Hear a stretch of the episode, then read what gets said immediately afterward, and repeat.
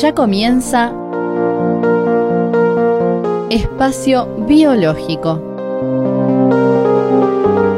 Un espacio radial para ayudar a sintonizar con la lógica de la vida. Porque la vida siempre es lógica. Y esa lógica está en el aire de la radio con temas de salud, alimentación, higiene, depuración y todo lo relacionado con el ambiente corporal. Con actualidad, recetas, testimonios, consejos útiles y buena música. Conduce Espacio Biológico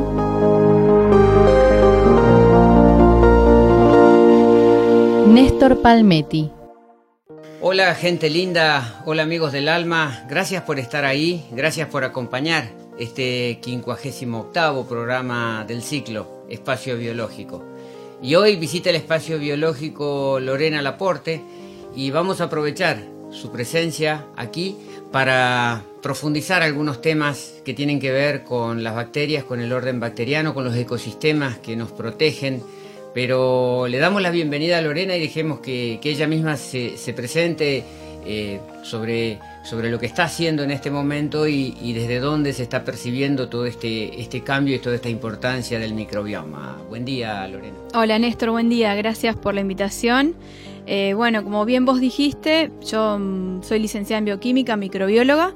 Hice la especialidad en el Instituto Malbrán de Buenos Aires y al momento estamos bueno, eh, entendiendo el impacto del nuevo paradigma de la microbiología que tiene que ver con el microbioma humano y cómo eso va a ir em, imprimiéndose en todas las áreas de la, de la medicina, ¿no? Claro, porque las bacterias atraviesan todo. Eh, atraviesan la agricultura, atraviesan las mascotas, nos atraviesan a nosotros como salud y nos atraviesan también como protección, como sistemas protectivos, digerentes, eh, productores de compuestos, de metabolitos, o sea que toda la vida está atravesada por las bacterias. Sin duda, así es. Y justamente la gente de, San Diego, California, el, profesor Rom Knight es el que lidera el proyecto del microbioma humano desde el 2007 y eh, justamente los microbiólogos están viendo que nos atraviesan a nosotros como seres humanos y también se desencadenó lo que se llama el microbioma de la Tierra desde el 2010. Así que es un paradigma que nos va a ir imprimiendo a todos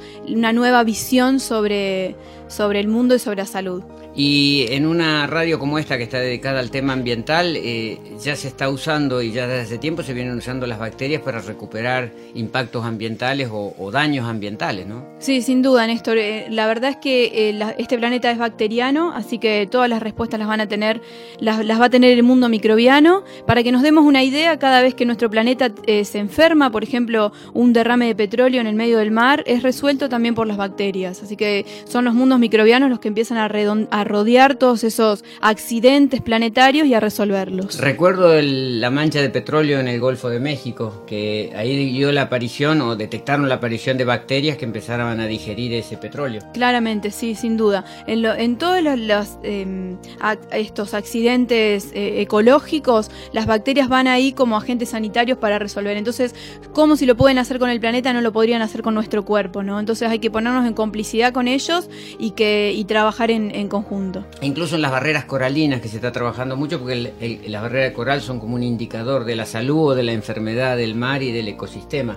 Y ahí las bacterias son las que cumplen el, rol eh, normalizador o autorregulador. Tal cual, sí. O sea, eh, también las bacterias las podemos eh, empezar a, digamos, a usar como agentes de, salud y también como indicadores de salud. ¿sí? En los distintos ecosistemas nosotros podemos ver qué bacterias o, qué microorganismos hay que nos den eh, ese índice de salud. Por ejemplo, yo apuesto a que en el futuro los, mm, eh, profesionales de la salud también, aparte de pedirle a los pacientes su, su, estado de serie roja, serie blanca para ver la sangre, vamos a pedir un estado de, un, un índice de salud del microbioma intestinal a través de una muestra de materia fecal para ver en qué estado están esos ecosistemas. De todas maneras, la materia fecal, o sea, lo que se analiza en un coprocultivo en, en, materia fecal es indicadora del intestino. Sí. Pero hay más bacterias que en el intestino y están por todo el cuerpo. Están por todo el cuerpo, sin duda. Aparte de lo que nosotros podemos rescatar en un coprocultivo, es muy lejano de lo que sería ver el contexto, ¿sí?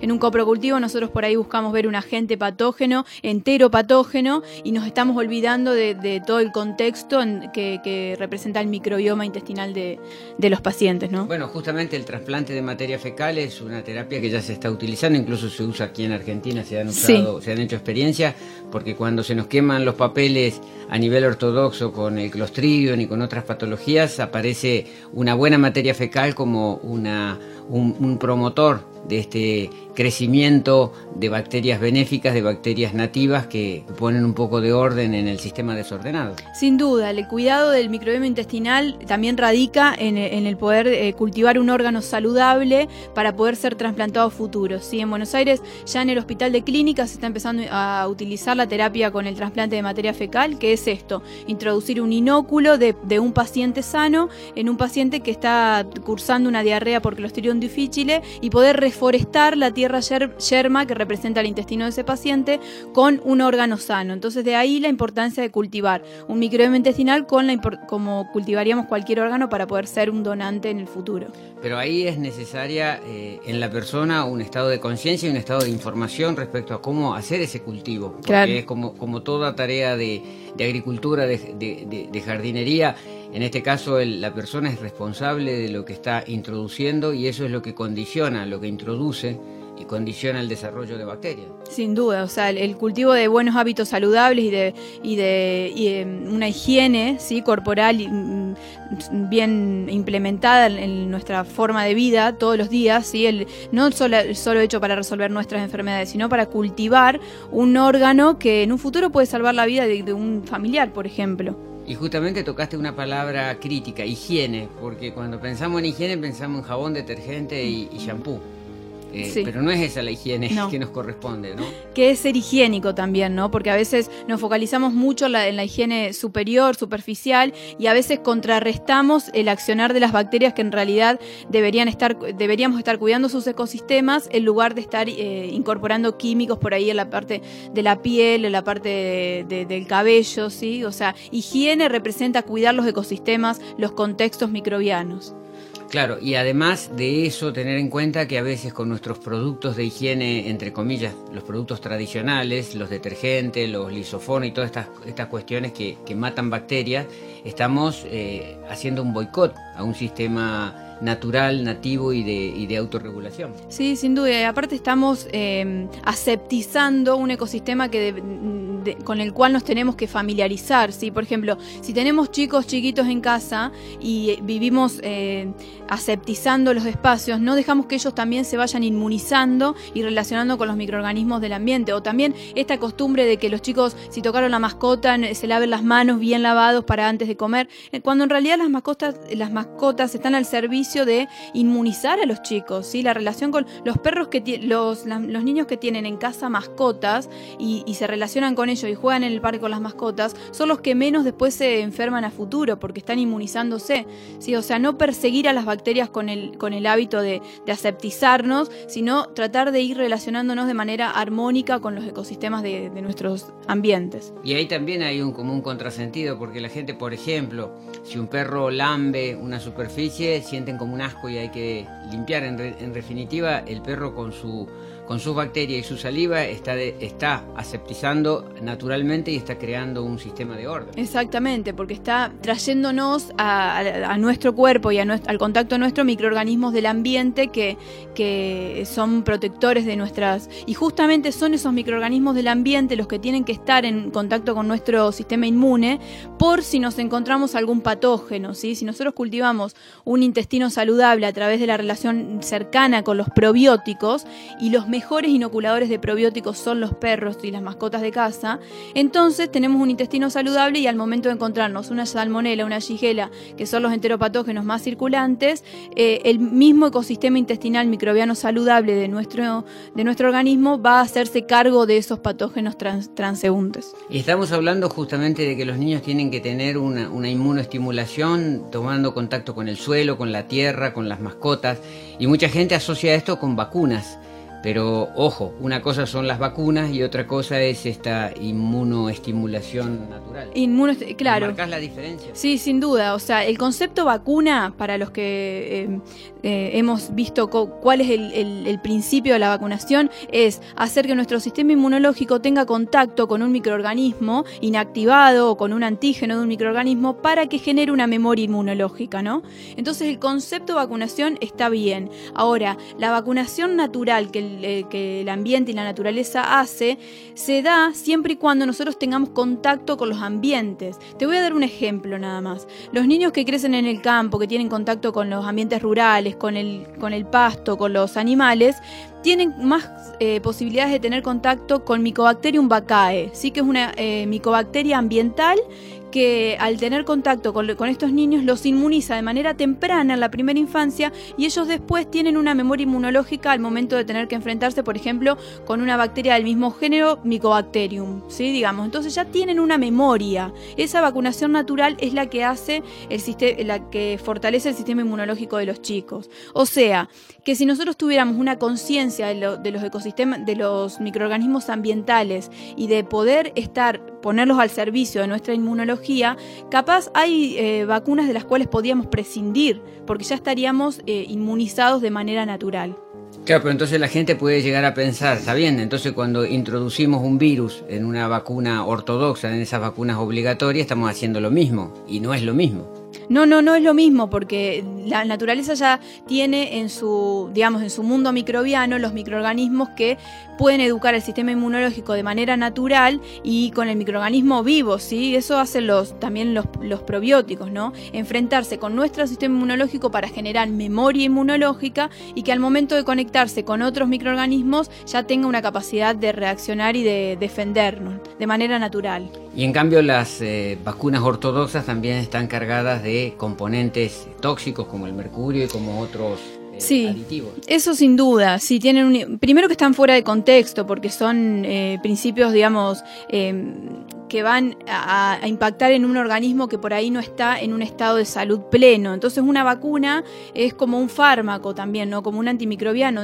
cae en un, en un cuerpo que por ahí no está en armonía. Entonces tiene el impacto que tiene. ¿sí? No, no, es que sean conspiraciones, ¿no? uno no tiene que ponerse como de, en, en lucha contra las vacunas, sino eh, tratar de armonizar el cuerpo y cultivar el microbioma saludable para prescindir naturalmente de la vacunación, ¿no? Nosotros, por ejemplo, en, las capacitaciones que damos a, nivel em, ginecología o obstetricia, tratamos de rescatar la importancia de cultivar un microbioma vaginal saludable, por ejemplo, ¿no? Porque hay grandes campañas hechas en pro de la, lucha contra el HPV, por ejemplo, que es un agente viral que está muy difundido como carcinogénico entonces está la, vacunación obligatoria para las niñas, pero en realidad tenemos muy poca capacitación a nivel microbioma vaginal. Entonces e, estas mamás o estas eh, mujeres que, vacunan con tanto énfasis, capaz desconocen que tenemos especies de lactobacilos que son protectoras y que hay que tener una conciencia en el cultivo de ese microbioma saludable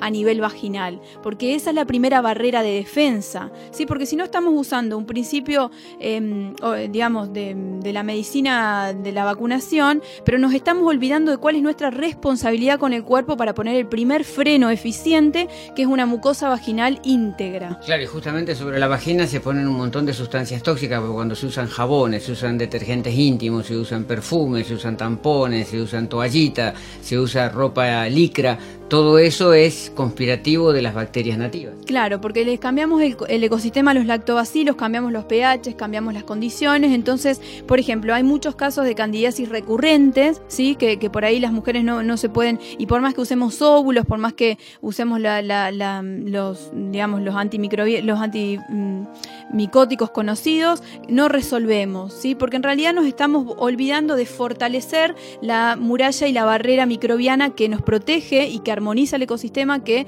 son los lactobacilos. Entonces, eh, más allá de, tomar tanta, tantas medidas farmacológicas y, vacunatorias, digamos, busquemos rescatar, cerrar, eh, eh, sellar estas barreras, volver a integrarlas, armonizar los ecosistemas microbianos protectores y, estos agentes patógenos no van a estar más que de paso. Y ahora dejamos por un momento a las bacterias porque es el momento de buena música.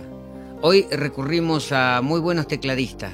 Comenzamos por el francés Jean-Michel Charret.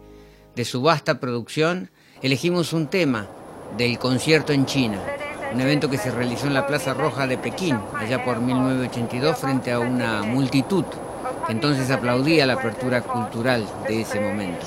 El tema es Orient Express, donde se combina el audio de una cabina de avión en arribo a Shanghái. Escuchemos este contagioso y movido Orient Express por Jean-Michel Jarret.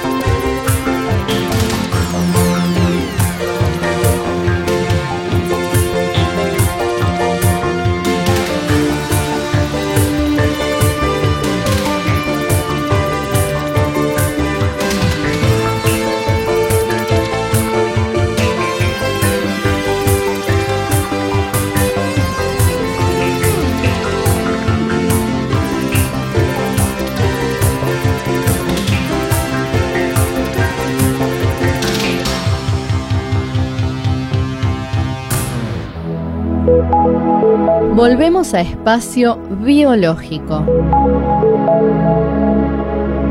Porque la vida siempre es lógica. Y esa lógica está en el aire. Con Néstor Palmetti y su visión biológica de la realidad.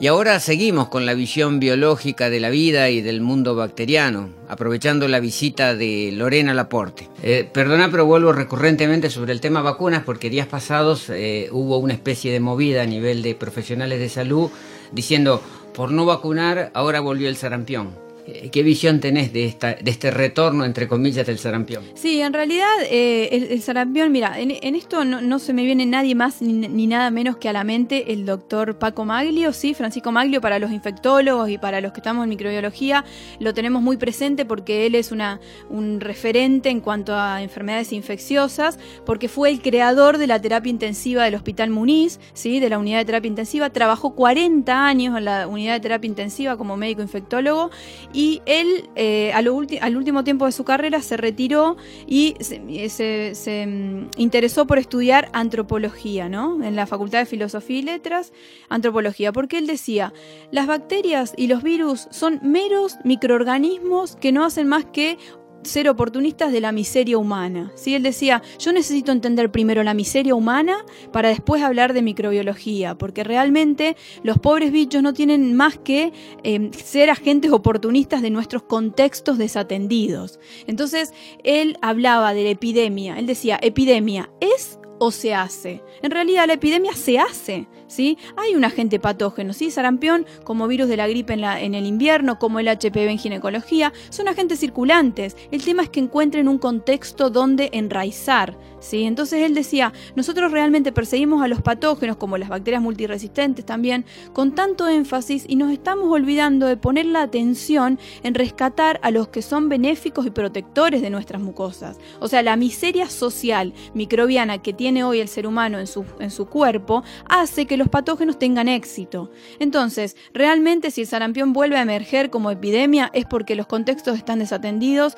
y no solamente tenemos que mirar a la, vacunación porque en realidad nuestra responsabilidad es mantener el ecosistema saludable del organismo. La vacunación ha sido una, una respuesta que nos ha dado la medicina a nuestra ignorancia, a nuestra inconsciencia de, de los microbiomas humanos y de los microbiomas de las mucosas. Entonces, yo dejaría de mirar con tanto, digamos, con tanto enojo al tema de la vacunación o al tema de si vacunar o no vacunar, porque el tema no está ahí. El tema es cómo rescatar la integridad del cuerpo humano, que es 90% microorganismo, para empezar a ver cuál es nuestra responsabilidad en la emergencia de estas epidemias. Incluso esto pasa en sociedades desarrolladas, por ejemplo en Europa hay rebrotes de la tuberculosis, algo que se parecía controlado. Sin duda, sí, bueno, la tuberculosis también, o sea, el microbioma, todo el microbioma respiratorio casi no lo conocemos, ¿sí? Hablemos con los microbiólogos por ahí de que están en los servicios de referencia de, microorganismos como las micobacterias y preguntemos si tienen conocimiento de lo que es un micro, el microbioma respiratorio.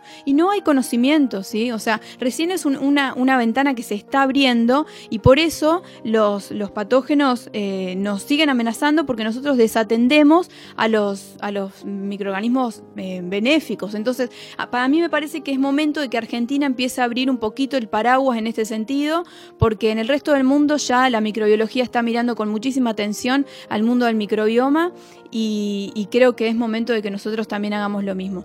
De paso, te cuento que en, el Instituto Malbrán, donde hay muchos servicios de referencia en cuanto, a, en cuanto a estos patógenos, ¿sí? multiresistentes o, virus eh, oncogénicos o congénitas o tuberculosis. Recién el 27 de abril de este año dimos una conferencia de actualización sobre microbioma y esto fue por inquietud de la doctora Betty López, que ella es la jefa del servicio de bacterio que como sabe que yo me dedico un poco al estudio del microbioma, me propuso que habláramos a los jefes de servicios de los patógenos emergentes del país sobre microbioma. Y ahí fue donde dimos la primera, eh, digamos, la primera apertura del tema para que veamos en qué momento estamos a nivel instituto de referencia. O sea, es algo que realmente es vanguardia en la microbiología y es momento de que todos nos interesemos en el tema y empecemos a, abrir un poco la, mente en este sentido. Sí, porque la vez pasada nos comentabas que incluso a nivel de tus colegas del Malbrán y demás,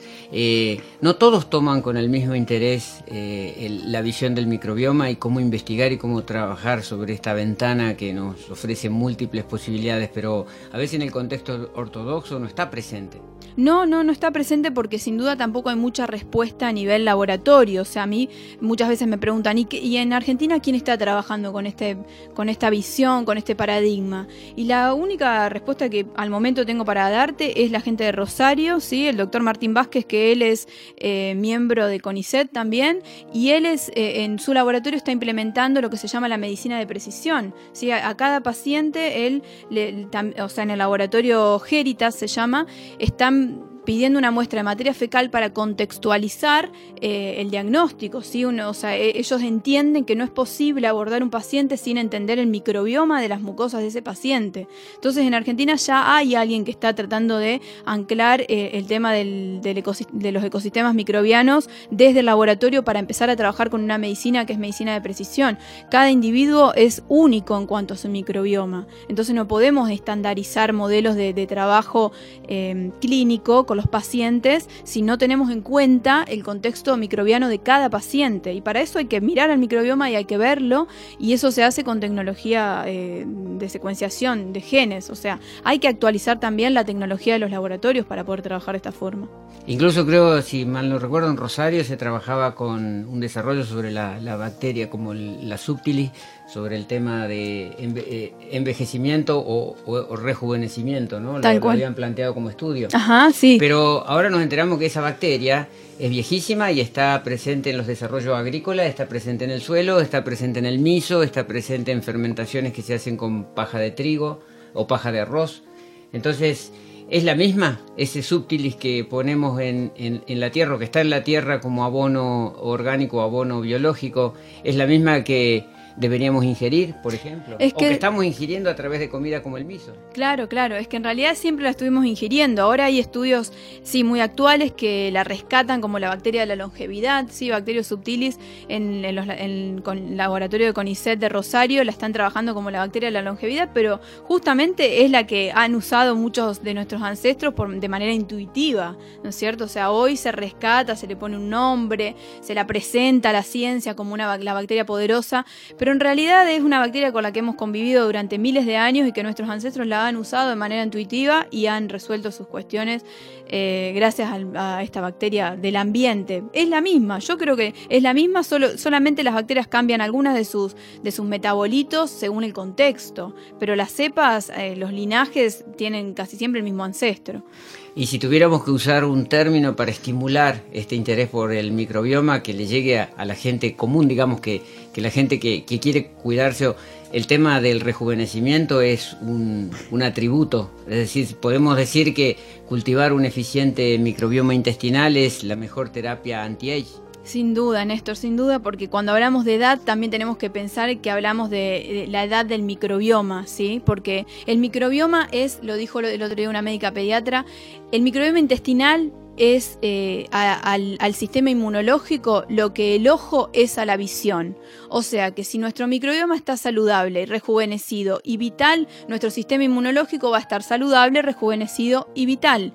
Entonces evitamos todo lo que las enfermedades crónicas que están asociadas con la inmunosenescencia, que es el envejecimiento prematuro del sistema inmunológico, y las enfermedades crónicas que tienen un componente inflamatorio por el agote muy temprano y precoz del sistema inmunológico. Y ahí la respuesta la van a tener siempre los microorganismos. O sea que el envejecimiento precoz es una cuestión bacteriana. Sin duda, Néstor, sí. El envejecimiento precoz es una cuestión de la, no renovación del microbioma. ¿Cuántas personas convivimos con constipación crónica, ¿sí? reteniendo un microbioma que va envejeciendo adentro de nuestro cuerpo y eso está relacionado con las inflamaciones, con las cronificaciones de las enfermedades? Entonces, si hay que empezar a rejuvenecer el cuerpo y a estar vital, eh, hay que empezar por el intestino, que es donde está el mayor eh, ecosistema microbiano porque tenemos casi 2 kilos de microorganismos viviendo en el intestino. O sea, bajando a tierra esta información para aquellas personas interesadas en, rejuvenecer, más que gastar en cremitas y gastar en,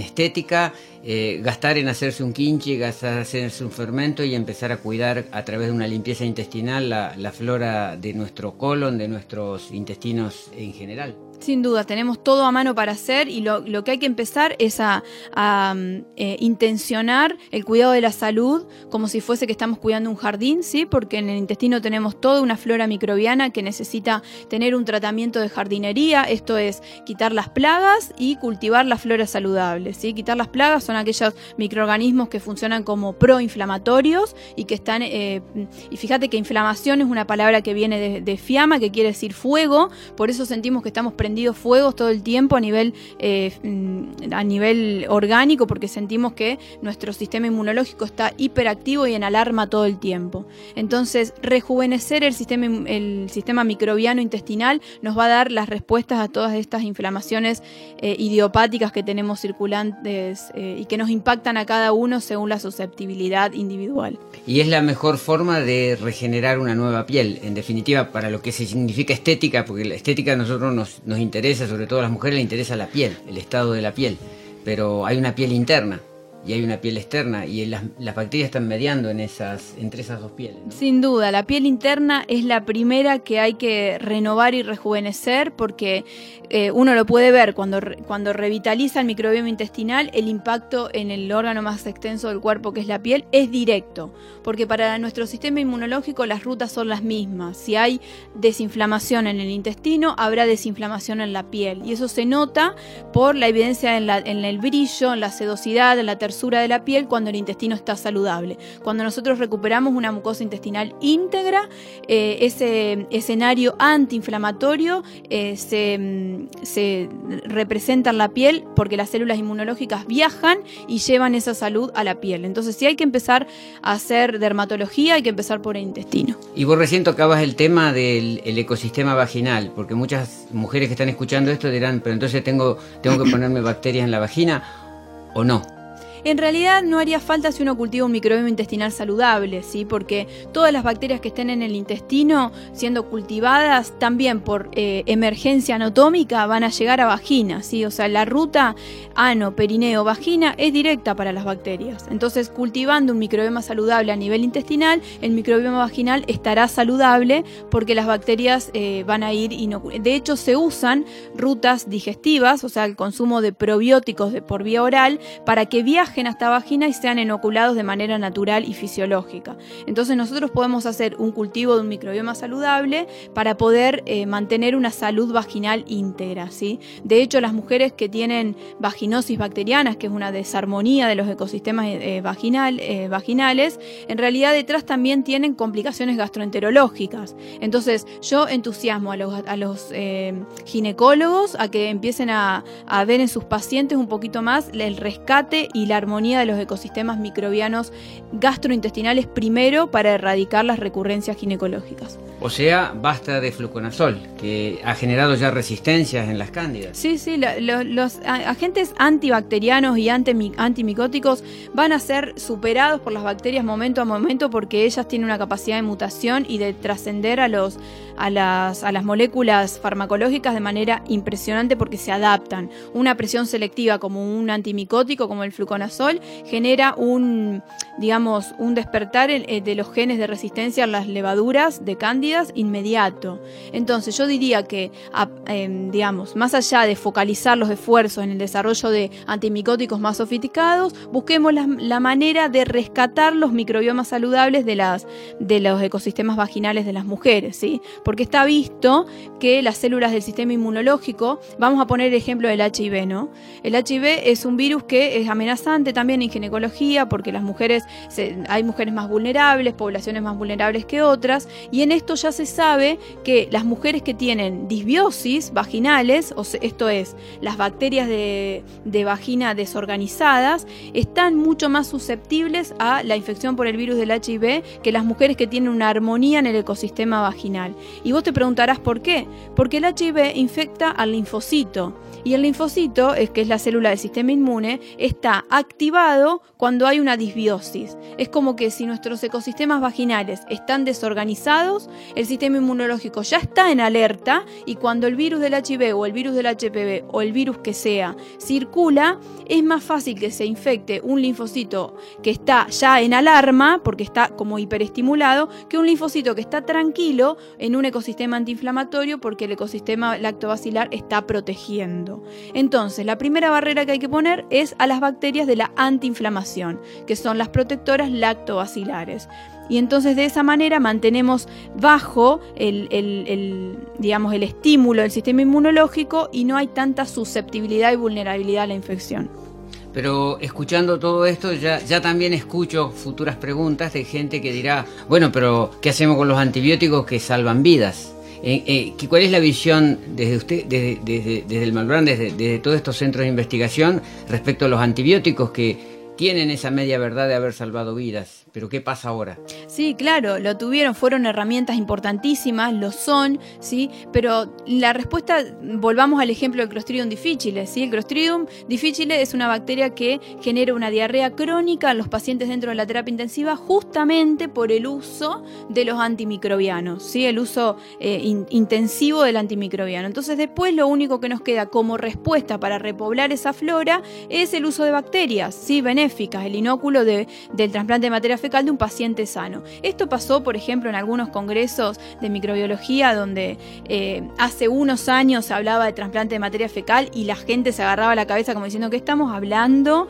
¿Qué quiere decir esto del trasplante de materia fecal? Me acuerdo que Fer Pasterán, que es uno de los microbiólogos del Servicio de Antimicrobianos del Malbrán, lo, presentó, sí, así como nos anticipó que el trasplante de materia fecal nos iba a estar dando muchas respuestas. Él siendo uno de los líderes en antimicrobianos ¿sí? Y nos dijo, hay que empezar a mirar un poquito lo que va a pasar con el trasplante de materia fecal y nos parecía algo aberrante. Y hoy nos está dando respuestas clínicas en el servicio de, la terapia intensiva del, Hospital de Clínicas. Así que lo que yo digo es que está bien, está buenísimo que, que el antiguo paradigma nos haya dado respuesta, haya salvado vidas, pero ya es momento de trascender y empezar a mirar los contextos, empezar a incorporar las herramientas que nos da el mundo microbiano, porque sin ir más lejos, la primera molécula antimicrobiana, que es la penicilina, vino del mundo microbiano. Así que ellos son los que saben sintetizar bacteriocinas, los que saben luchar contra otros microorganismos, así que empezar a hacernos amigos y a cultivarlos para que ellos nos empiecen a proteger. Y ahora la buena música. Seguimos con teclados. En este caso, los de Ray Lynch, Raymond Lynch, eh, músico estadounidense que tiene muchos álbumes y elegimos de el tercero, Dick Breakfast, uno de sus temas más conocidos, el pegadizo Celestial Soda Pop. Disfrutémoslo.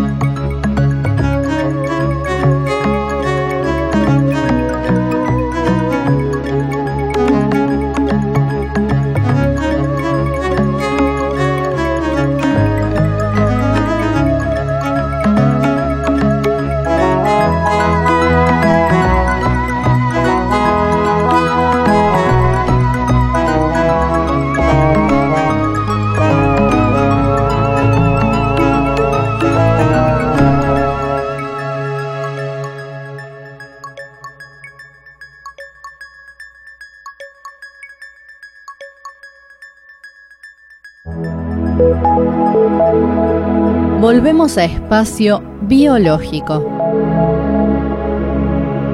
Porque la vida siempre es lógica.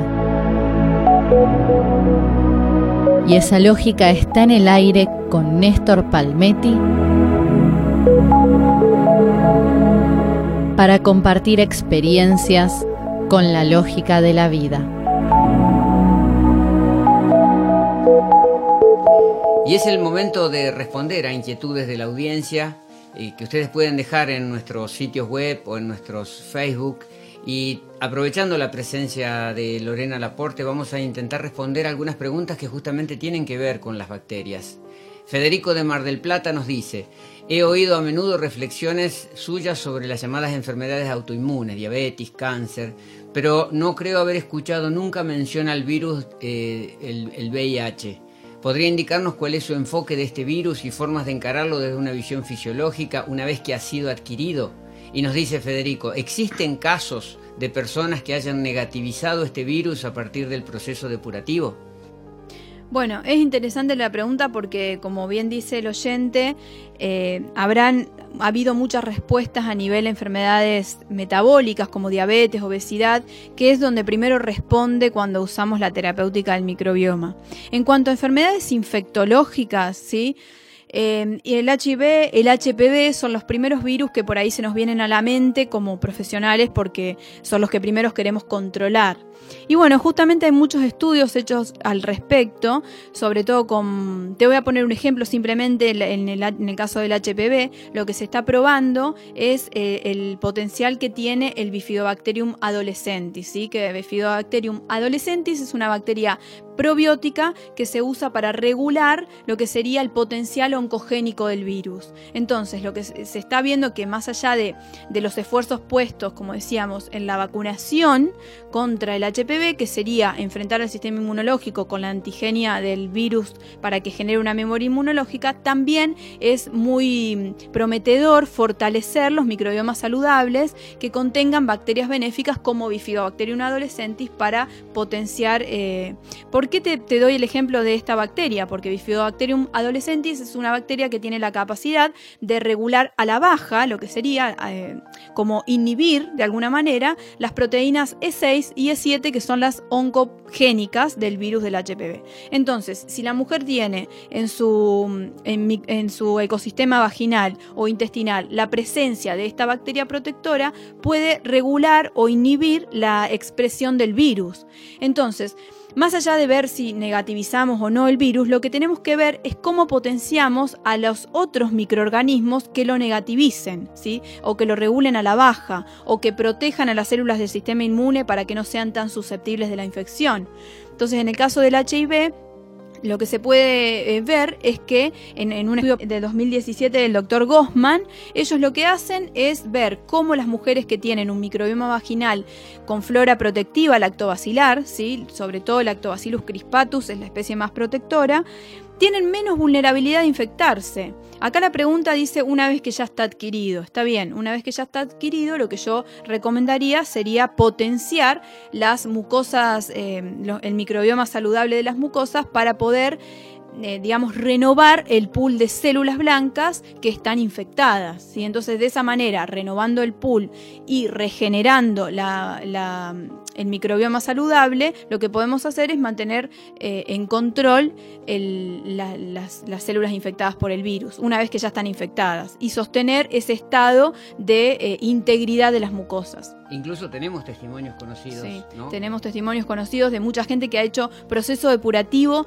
eh, extenso, ¿sí? O sea, em, empezar con el proceso depurativo, hacer énfasis en lo que son las terapias hidrocolónicas, porque ahí hay una regeneración intensiva del sistema inmunológico intestinal, que no es ni más ni menos que el 80% del sistema inmunológico del organismo. Entonces, esa regeneración intensa del sistema inmunológico también barre células infectadas. Ahí estaríamos regenerando el pool de células inmunes, y sembrando microorganismos protectores con todo lo que es la reconstitución de la flora a través del consumo de fermentos.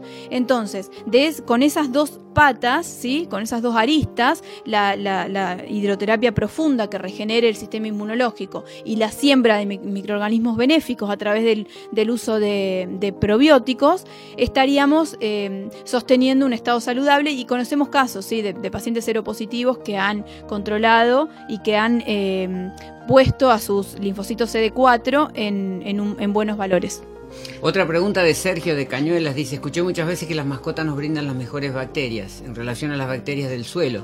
¿Las mascotas son útiles para estos intercambios bacterianos, también enterrando sus huesos? Bueno, lo hablamos ya antes al tema, ¿no? Sí, sí, las bacterias. Podemos cerrar aquí como, una respuesta clara, concreta. Esto es, eh, es una hermosa conclusión porque, claro, los perros, eh, los perros y los gatos tienen, o sea, em, recorren e investigan todos los sectores de nuestra, de nuestra casa, de nuestro ambiente que por ahí nosotros no llegamos. Entonces, ellos en, en, sus, digamos, en su cuerpo y, son buenos vehículos de, probióticos. De hecho, el profesor Rom Knight, que es el líder del, del proyecto Microbioma Humano, dice que los mejores inoculadores de probióticos de casa son justamente los perros. Eh, Marina de Belgrano dice, hay una epidemia de gripe muy rara en Buenos Aires, una gripe virósica, con síntomas muy feos, más que nada en niños y jóvenes con fuertes trastornos gastrointestinales.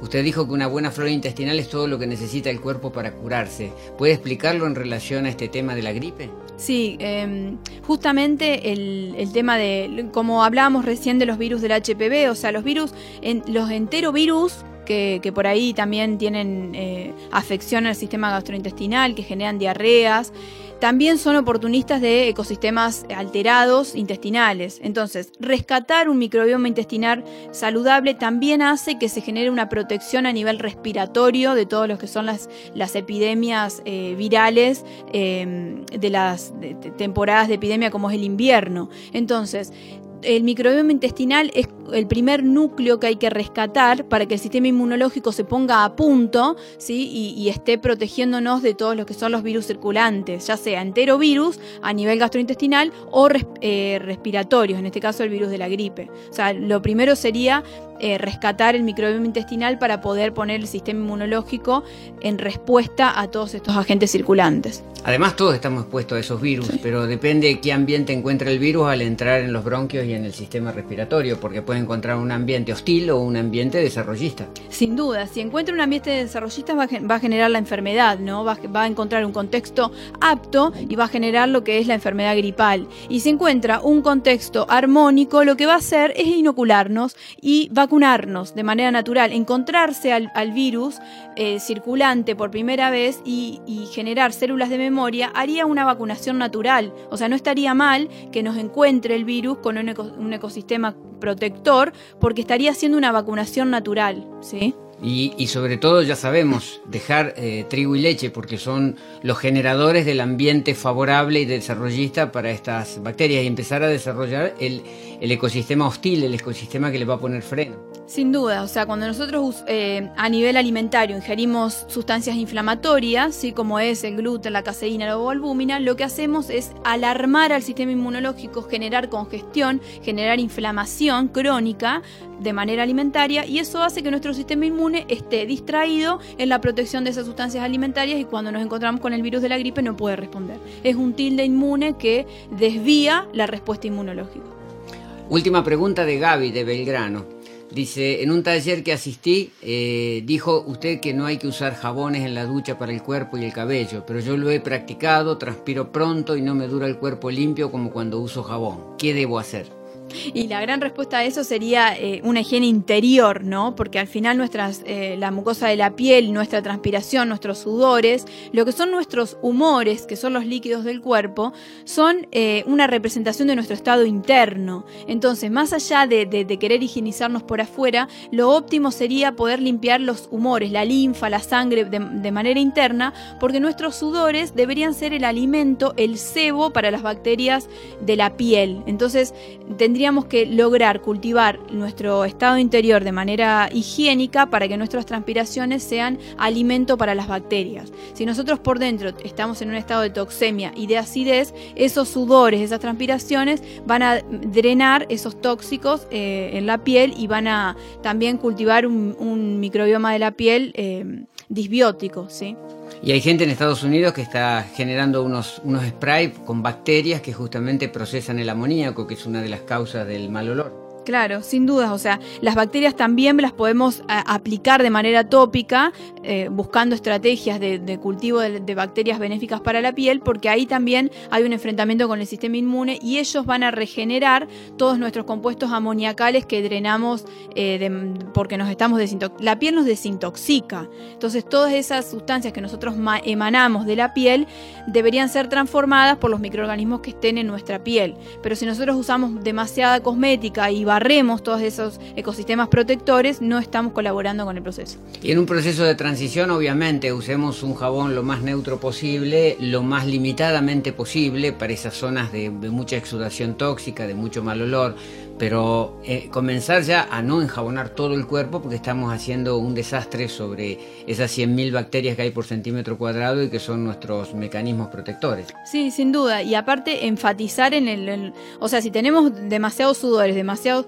Eh, enjuagarse más, pero con agua, solo agua y también agua por dentro, ¿sí? Cuando estamos viendo, o sea, la mejor forma de monitorearnos es ver nuestra materia fecal, ver la orina, ver los sudores. Y cuando ya hay síntomas de olor, fuertes, eh, eh, recurrir siempre a la hidroterapia colónica, que es lo que nos va a dar las respuestas para el mayor drenaje de toxinas. Cuando el sistema empieza a drenar toxinas a ese nivel, ya los sudores van a cambiar, van a dejar de verse exigidos para drenar toxinas. Bueno, gracias Lorena por este aporte, ha sido un programa interesantísimo, creo que para los oyentes también lo va a ser y bueno, te esperamos en una próxima oportunidad porque quedan muchos temas abiertos con, este conocimiento del microbioma. Eh, prometemos para un próximo programa concentrarnos más en el tema del autismo y de los trastornos de desarrollo, donde hay mucho por hacer. Pero bueno, te agradecemos por esta participación. Gracias Néstor a vos por la oportunidad y bueno, creo que poquito a poco, pero mm, sin prisa, pero sin pausa, hay que ir interiorizándose en estos temas y a nivel neurociencias, como vos decís, hay mucho para ver y autismo es la emergencia del momento en cuanto a, la microbiología. Gracias. Y esto ha sido todo por hoy. Volveremos en una semana con más actualidad, más eh, testimonios, más consejos útiles, siempre proponiendo más calidad de vida, más empoderamiento y más expansión de la conciencia. Un abrazo de luz para todos ustedes, amigos del alma. Miércoles próximo volveremos con más espacio biológico. Un espacio radial para ayudar a sintonizar con la lógica de la vida. Porque la vida siempre es lógica.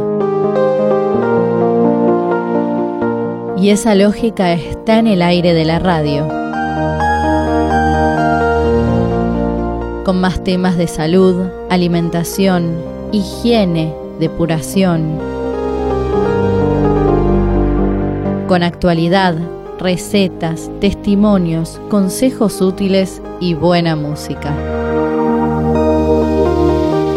Y todo lo relacionado con el ambiente corporal.